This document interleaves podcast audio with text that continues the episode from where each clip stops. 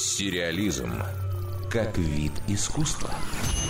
После триумфа «Большой маленькой лжи» на церемонии вручения премии «Эми снова начались активные разговоры о возможном продлении этого сериала.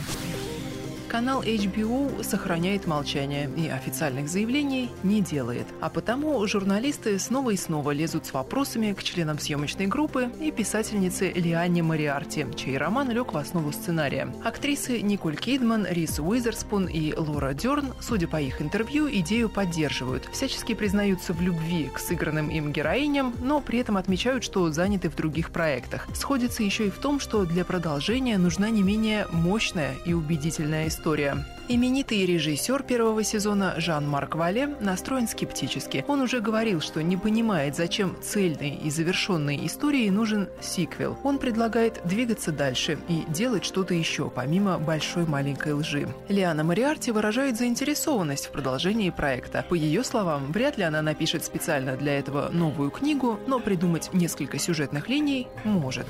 Кстати, другому триумфатору Эми, антиутопии рассказ служанки, ситуация с отсутствием литературного первоисточника ведь ничуть не мешает. Первый сезон был экранизацией одноименного романа, и сценарий почти полностью повторял содержание книги. У книги продолжения нет, а вот телепроект уже официально продлен.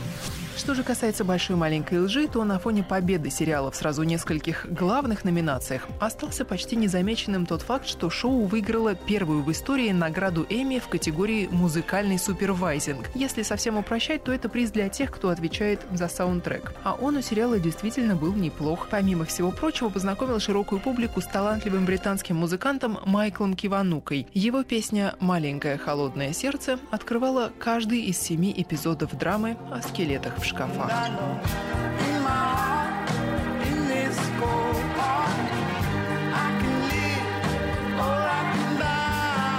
Если и вы тоже прониклись симпатией к Киваноке, или у вас все как-то руки не доходили послушать, что же он еще написал и исполнил, то обязательно включайте приемник 29 сентября в 21.05. На Радио России «Культура» будет его большой концерт. В эфире прозвучит запись выступления, которое состоялось этим летом на знаменитом джазовом фестивале в Монтрео. Дарья Никитина, Радио России «Культура».